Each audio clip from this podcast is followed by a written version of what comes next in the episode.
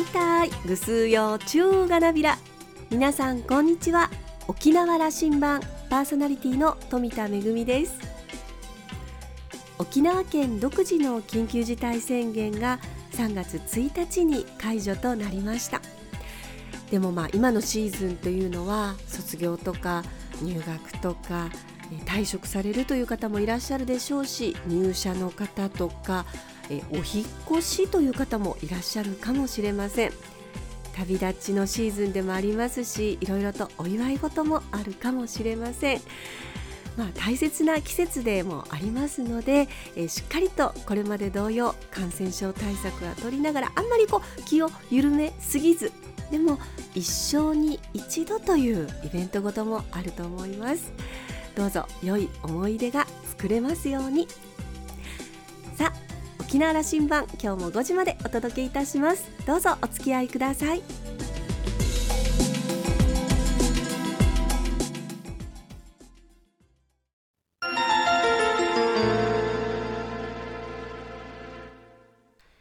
那覇空港のどこかにあると噂のコーラルラウンジ。今週は株式会社フロッサ代表取締役の今井恒子さんとラウンジ常連客で沖縄大学地域研究所特別研究員の島田克也さんのおしゃべりです。今井さんは埼玉県に本社を置く株式会社フロッサの代表取締役。旧姓は上原さんで石垣市のご出身です。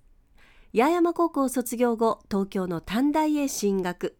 OL 時代を経て2001年に IT 系の会社を起業します。現在は沖縄にも支社を置く IT 総合コンサル企業として成長しました。自らの企業奮闘記を出版したウミンチュの娘は今でも重版するほどの人気で今年は続編の出版もあるとのことです。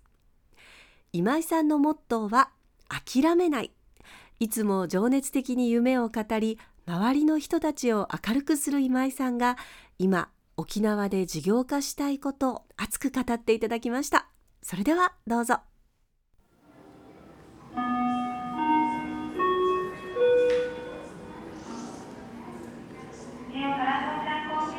東京関東を中心に活動なさってる常子さんには、森喜朗さんのあの 発言ですね。発言や以後の日本社会を象徴したようなこの物事の決まり方とかなんとかどういうふうに見えてますか？やっぱり森さんのあの発言っていうのは、うん、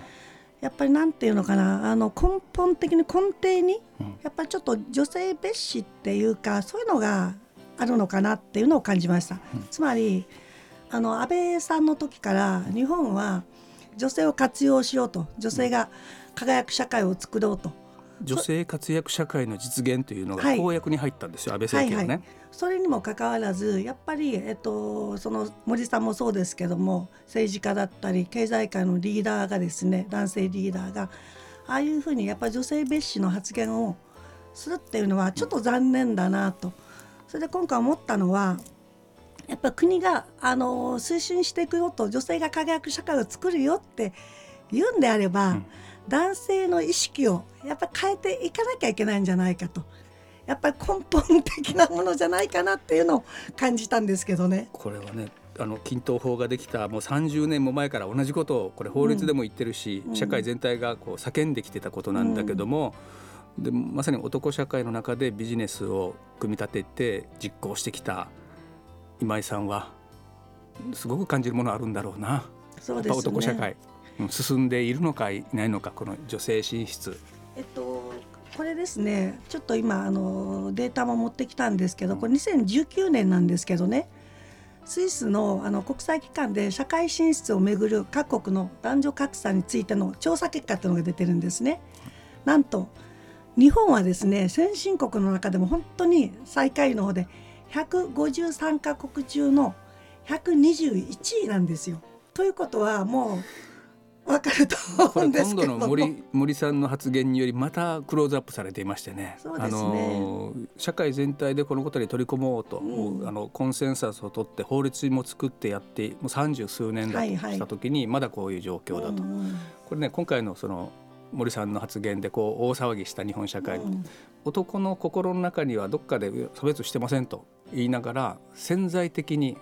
これもずっとこうやって営みしてきた日本社会、はい。中にあるのは多分みんな男たち認めてるよ。でそれがこうう意識として口に出てしまうとかね、うん。あるいはあのああいうトップリーダーの人たちから出てくるということがこれがもう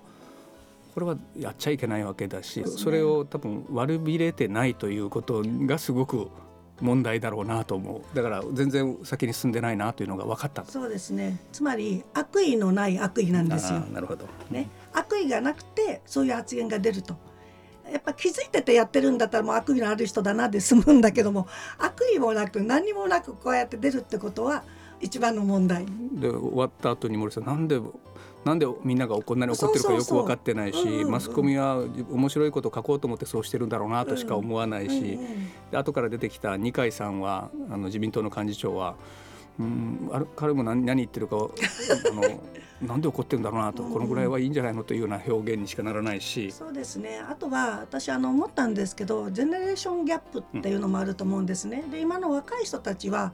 意識がだいぶ変わってきてると思うんですよ。やっぱり女性蔑視っていうよりもやっぱり女性をリスペクトするような若い人も増えてきてるのでだから私があのこれ提案したいんですね。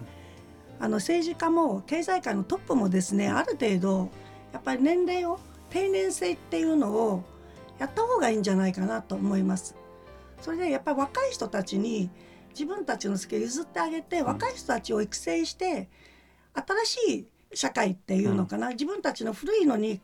あの固執するんじゃこれがいわゆるうん老害って言われるとこなんだけど、そういうところをやっぱり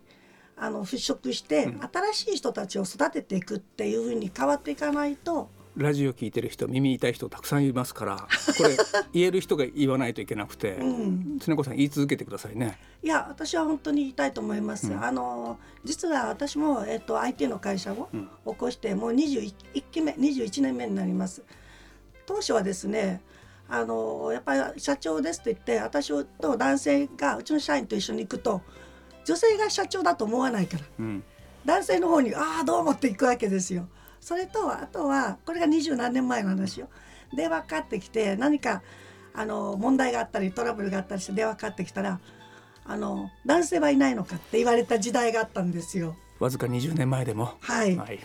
ですが、今でもそういう意識の人がいるってことは彼らが要するにそういうなんていうの女性男性に対する考え方のあの更新ができてないってことですね。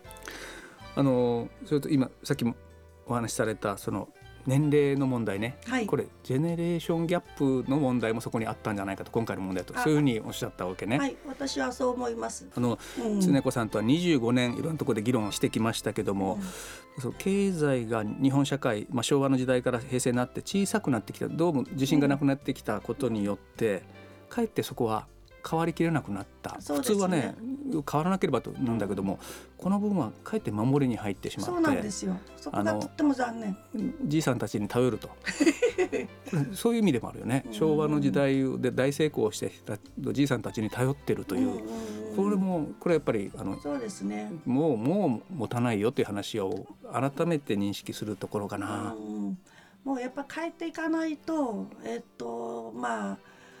このねグローバルな時代にやっぱり日本だけがガラパゴスうん。的なもう全てにおいてガラパゴス政治においても経済においても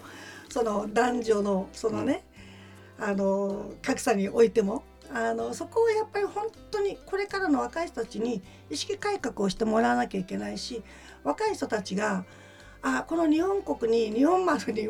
の掃除をするの楽しいぞっていうふうにワクワクドキドキのする国にしていかなきゃダメじゃないかと私は思うんですよ。僕たちは、うん。あのそれを言わなきゃいけない。もより若い人たちに言わせるのはそれはもう忍びないよね。僕らの世代が言わなきゃいけないことですよね。変えて一緒にいなくなるぐらいのね。そうそうそう。あそうそうそうなの。一緒にいなくなる。だからなんていうのかな。若い人たちが逆に諦めムードになってるのがんちょっと残念だなと。あるいはこの人たちが自然にいなくなるのを待つだけしかないなと思ってるかもしれないですよ。だからそこをなんていうのだからうーんどういうふうにしたら早く、うん。なんて回転っていうかできるのかなってっていうその仕組み作りから考えていかなきゃいけないんじゃないかな。その仕組み作りね。それ、はい、あの僕はこういう問いかけをしたい。特に女性活躍社会進出。僕はこれ日本社会がこれ沖縄もですけどね、はいはい。こうダイナミズムを取り戻す、はい。その活気を取り戻すというものの一つの、一つの僕は大きなあの、うん。手法が女性が社会に進出してどんどんこう、えー影響力を持ってもっと発言力を持っていくと、うんこれこういう社会を促すべきだと僕はずっと思っているんです。はい、そうですね。うん社会起業家という言葉があったじゃないですか、これね遡るともうあの90年代に事業が、ええ。社会の課題を解決する事業家が求められてるんだと、なるほど。はい。これも30年近くなってるんだうけども、ん。僕は常子さんの雰囲気はそれだと思ってるわけよ。はならもううんビジネスはもう成功させたと情報のビジネスをさせてきたもっと大きくと思ってるかもしれないけどもう次もよりこの社会を解決するための事業に乗り出してくれませんか？い。そうですね。実はまさに今それを考えているところで、女性が活躍するっていうのは、もちろん企業側も女性を活用しようとする意識がなくちゃいけないんだけども、女性自身の意識も変わっていかなきゃいけない。日本政府がねあの女性が輝くとか女性を推進すると言ってもできなかったっていうのはいろんな、要するにさっき言ってた組織的な問題構造的な問題があってできなかったと思うんですね。だったらば私これ提案したいんですよ。沖縄はねポテンシャルの高い女性が結構いると思うんですよね。やっぱり家族を支えてこうねやっぱりあの発言権もあるし生活力もあるし。でそういう人たちがちょっと埋もれてるんじゃないかなっていうのを感じてるんですね。日本全体でうんうんうん。やりにくかった、できなかった、うんうん。30年かけてもなかなかできなかったたここととをを沖縄の女性のポテンシャルを生かして、沖縄で、うん。その沖縄のなんていうの人材育成事業部と私名前つけたんですけれども、沖縄から発信する輝く、うんなんていうのとっとと沖縄ではやってしまうはい。そそういう沖ことですね。縄からやろうというふうに今考えております。確かね今の県政玉城県政もうん。こういうことを大きな目標というかあのテーマに掲げていますから、はい。うん。それも合致する話ですよ。あのそうですね。女性活躍社会、はい、で企業としてもね金秀うん。ってあるじゃないですか、はい。金秀はやっぱり女性をどんどん管理職に、うん。あの登用ししてるんですよ、うん。だからああいう県内企業でああいうふうに取り組みをしてるっていうのがやっぱり素晴らしいなとうん思うんですね、女性社長もねうん。いらっしゃるし、だからそういうところがどんどん沖縄に出てきてでやっぱり女性の活躍、うん。もう地位向上っていうのをですね、もう沖縄社会の発展のために沖縄から、あの日本社会に向けて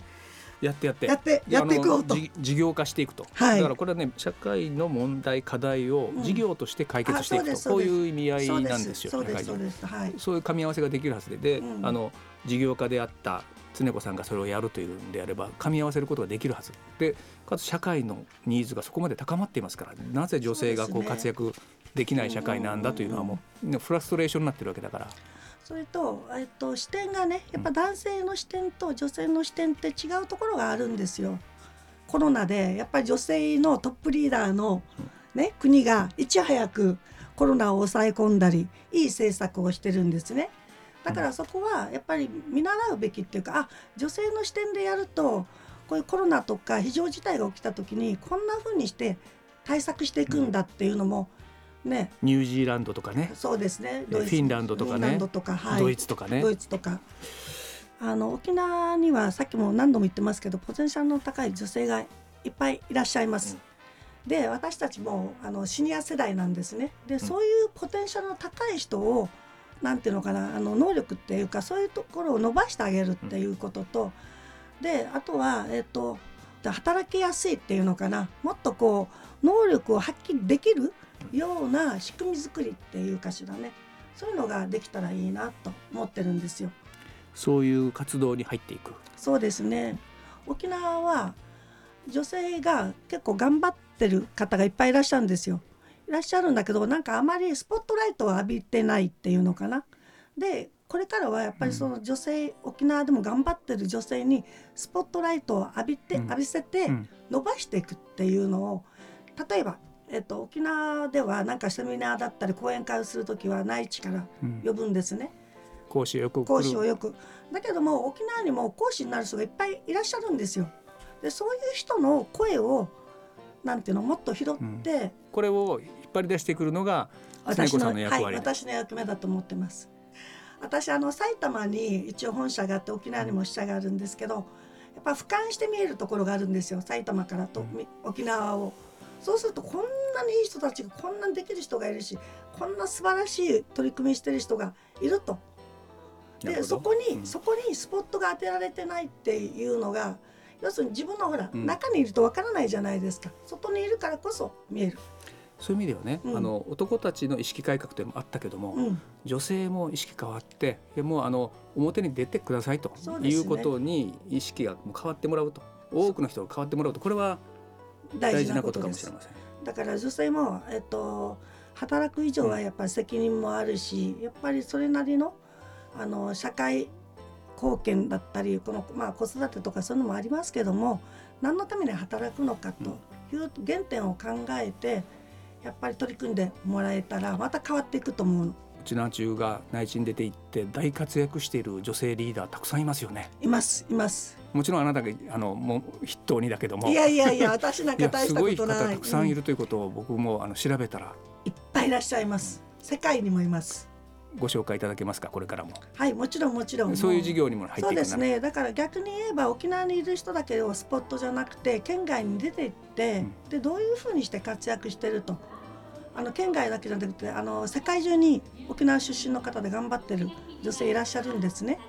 うん。そういう方の声っていうか要するにさっき言ってた私が俯瞰してみたらこうだよっていうのを。じゃあ今年も東京沖縄の往復の生活は続きますね、はい、続きます。できるだけあの多く沖縄におられるように。もう月の半分は一応沖縄に来ようかなと。よしそうしてください、はい思ってますので皆さんぜひじゃあ今回ご協力のほどよろしくお願いいたします。元気になりました。ありがとうございました。はい、ありがとうございます。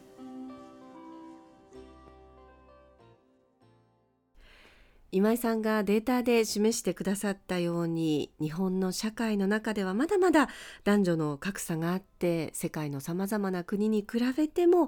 遅れをとっているというお話がありました。日本の社会がなかなか実現できないこと沖縄は先を行くことができるんじゃないかというお話私も大いに賛同いたします。島田さんはお話を終えて今井さんの女性活躍を支援するソーシャルビジネスに今後大注目ですというコメントでした。今週のコーラルラウンジは株式会社フロッサ代表取締役の今井恒子さんとラウンジ常連客で沖縄大学地域研究所特別研究員の島田克也さんのおしゃべりでした。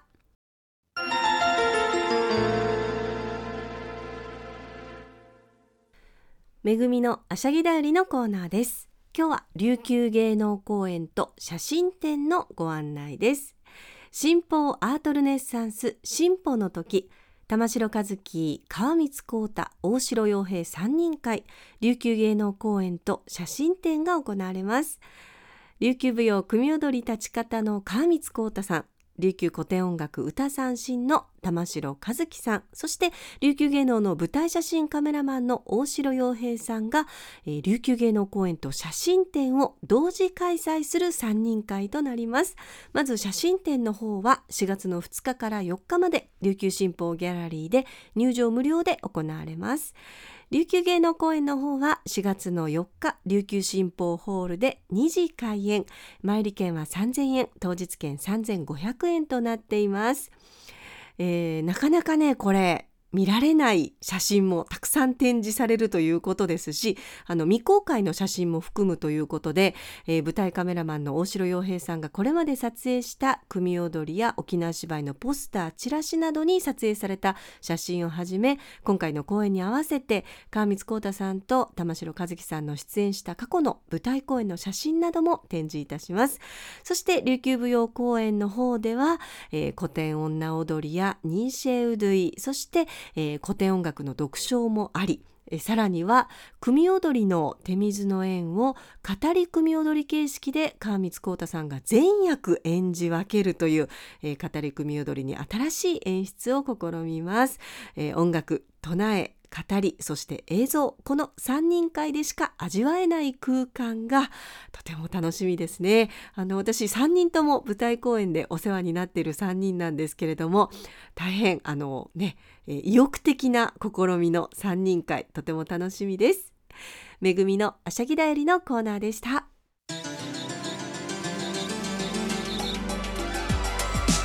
ラジオ沖縄ではラジコでの配信を行っています。スマートフォンやパソコンでのリアルタイム聴取のほか1週間の振り返り聴取も可能です。さらに沖縄羅針盤の過去の放送音源はポッドキャストでも配信しています。こちらはラジオ沖縄のホームページからアクセスしていつでもお楽しみいただけます。また沖縄羅針盤のホームページでは番組情報の発信のほか私富田恵とコーラルラウンジ常連客の島田克也さんのフェイスブックへもリンクしていますのでお時間のある時にぜひこちらもチェックしてみてください。沖縄羅針盤今週も最後までお付き合いいただきまして一平二平デービル。そろそろお別れのお時間です。パーソナリティは富田恵でした。それではまた来週。